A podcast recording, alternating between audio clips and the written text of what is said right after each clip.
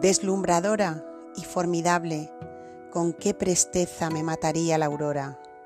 Si yo pudiera, ahora y siempre, crear la aurora en mi ser. También nosotros ascendemos, deslumbradores y enormes como el sol. Hemos encontrado nuestra paz, oh alma mía, en la calma y en la frescura del amanecer. Mi voz persigue aquello que mis ojos no alcanzan. Con un movimiento de mi lengua abarco mundos y universos. El lenguaje es hermano gemelo de la vista, es inmensurable. Me provoca constantemente, me dice con sorna, Walt, tú contienes muchas cosas. ¿Por qué, pues, no las expresas? Vamos, no quiero que me atormentes, concedes demasiada, demasiada importancia a la palabra. ¿No sabes, oh idioma, que las flores se cierran bajo tus pies? Espero en medio de las tinieblas, protegido por la escarcha. Mis gritos proféticos obligan al cielo a retroceder. Yo, fundamento de las causas, les doy por fin equilibrio. Mi conocimiento es mi vida, guarda correspondencia con el sentido de todas las cosas. La felicidad, que todos los hombres y mujeres que me oyen salgan hoy mismo a buscarla. Te niego mi mérito definitivo. No quiero despojarme de lo que realmente soy. Abarca los mundos, pero no intentes nunca abarcarme a mí. Reúno lo más delicado y lo mejor que tienes con solo mirarme. La escritura y la palabra no me revelan. Llevo en mi rostro la plenitud de mi revelación y confundo al escéptico con mis labios silenciosos. Hoy no haré otra cosa que escuchar, para que aquello que escucho enriquezca este canto y para que los sonidos contribuyan a acrecentarlo. Escucho el arte consumado de los pájaros, el murmullo del trigo que agita, el susurro de la llamarada, el restañar de los leños mientras cuezo mi alimento. Escucho el sonido que amo, el sonido de la voz humana. Escucho todos los sonidos, corren juntos, se combinan, se mezclan o se persiguen. Sonidos de la ciudad y del campo, sonidos del día y de la noche. La parlería de los niños con aquellos que les aman, las risas sonoras de los obreros que comen en común, la voz colérica de los amigos que riñen, la débil voz de los enfermos. Escucho al juez que con las manos apoyadas sobre la mesa y con los labios pálidos pronuncia la sentencia de muerte. Los gritos de los estibadores que descargan en los muelles, el estribillo de los marineros al levar el ancla las campanas de alarma, los gritos de incendio, el estruendo de las bombas y los carros de mangas, precedido de cencerros y luces de colores. El pito del vapor, el pesado rodar del tren, la lenta marcha que tocan a la cabeza del cortejo, que avanza de dos en dos. Van a hacer guardia ante, ante algún cadáver. Las banderas llevan crespones negros. Escucho el violonchelo. Es la queja del corazón del muchacho. Escucho la corneta de llaves. Su sonido penetra rápidamente en mis oídos y sacude mis entrañas con dolores dulces y apasionados. Escucho los coros de una gran ópera. Ah, esto sí es música, esto me agrada. La voz de un tenor amplia y fresca como la creación me penetra. Se derraman de su boca melodías que me llenan completamente. Escucho la voz cultivada de la soprano. ¿Qué relación hay entre mi canto y el suyo? La orquesta me hace describir órbitas más dilatadas que las de Urano. Provoca en mí ardores tales como no me he creído capaz de sentir. Me arroja al mar. Chapoteo con los pies desnudos que las olas perezosas me lamen.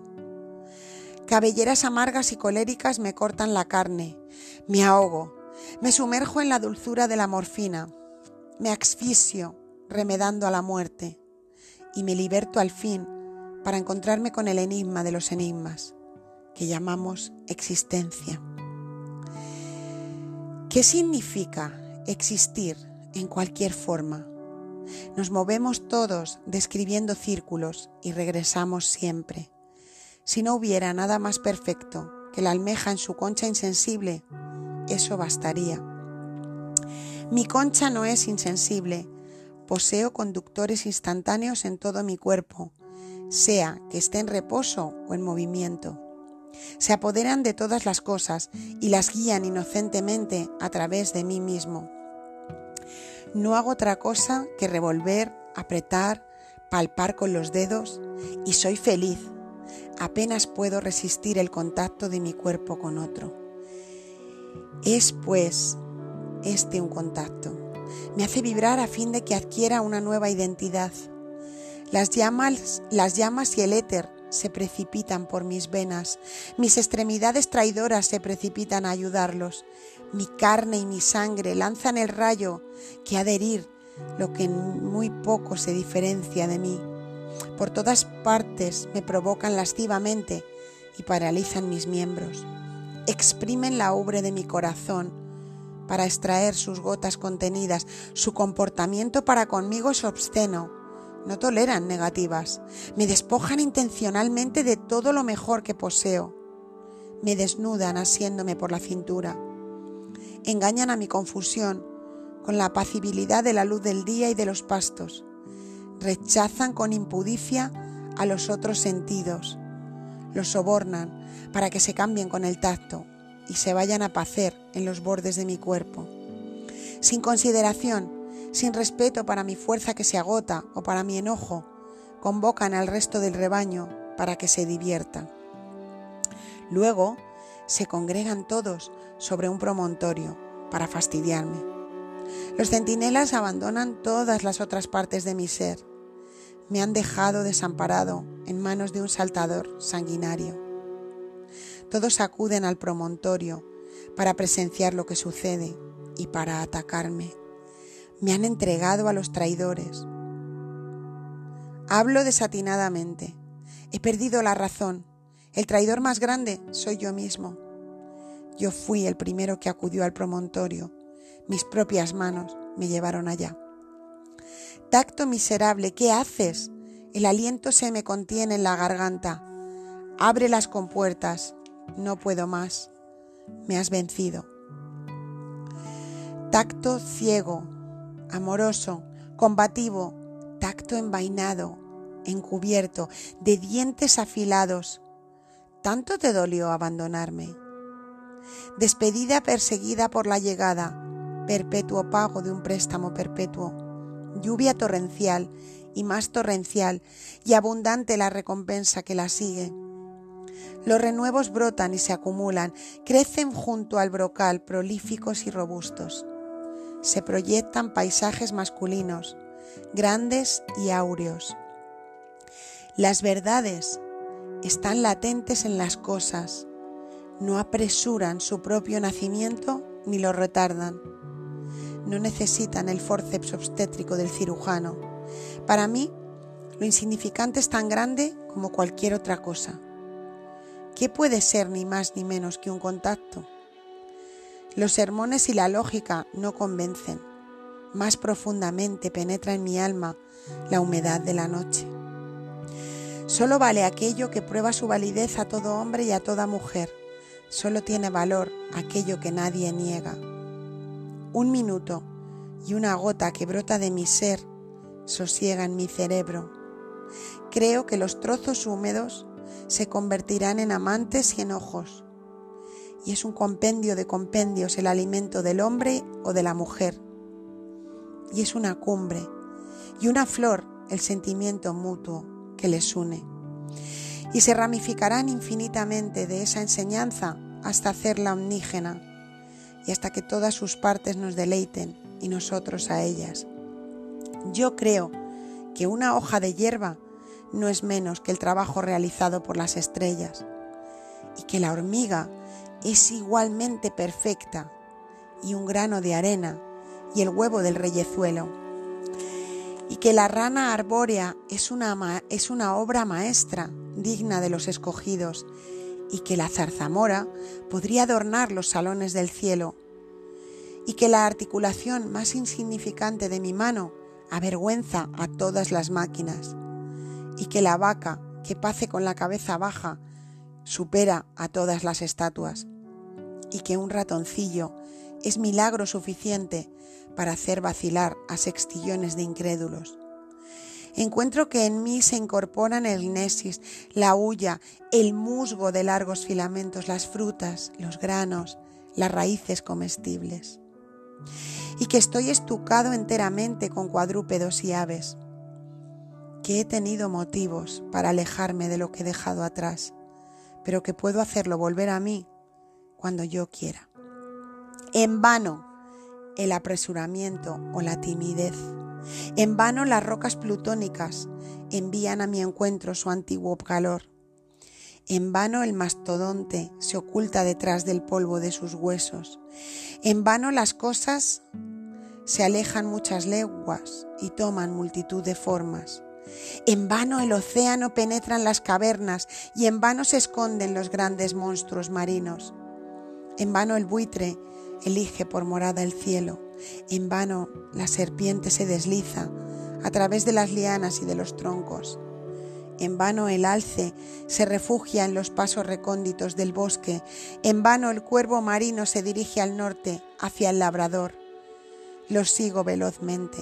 Subo al nido en la hendidura del peñasco.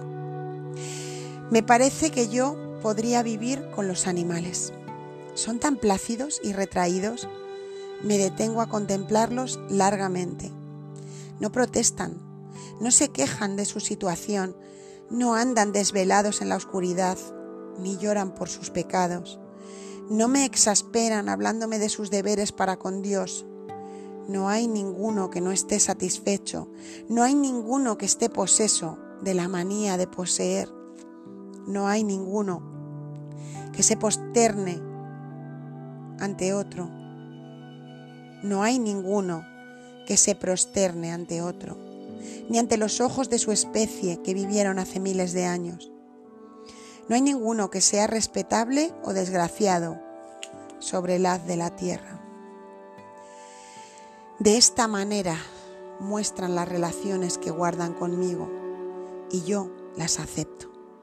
Me traen testimonios de mí mismo, dan pruebas claras de que ellos los poseen Ignoro dónde han obtenido estos testimonios. Recorrí yo ese camino hace muchísimo tiempo y los dejé caer. Avanzaba entonces y avanzo ahora y avanzaré siempre. Los junto velozmente y los muestro cada vez en mayor número, infinitos y omnígenos y sus semejantes con ellos. No soy demasiado exigente con quienes se apoderan de mis recordatorios. Elijo a aquel a quien amo y me voy con él fraternalmente. Un corcel de gran belleza, fresco y que responde a mis caricias, de alta y amplia frente, de extremidades relucientes y flexibles, de cola que barre el suelo, de ojos llenos de chispeante malicia, de orejas inquietas, finamente cortadas. Se le dilatan los hollares al sentir la presión de mis piernas. Su cuerpo perfecto se estremece de placer cuando corremos. Te cabalgo durante un minuto y luego te abandono, oh corcel. ¿Para qué necesito tus veloces pasos si yo los supero? Aun cuando yo esté en pie o sentado, corro con más rapidez que tú.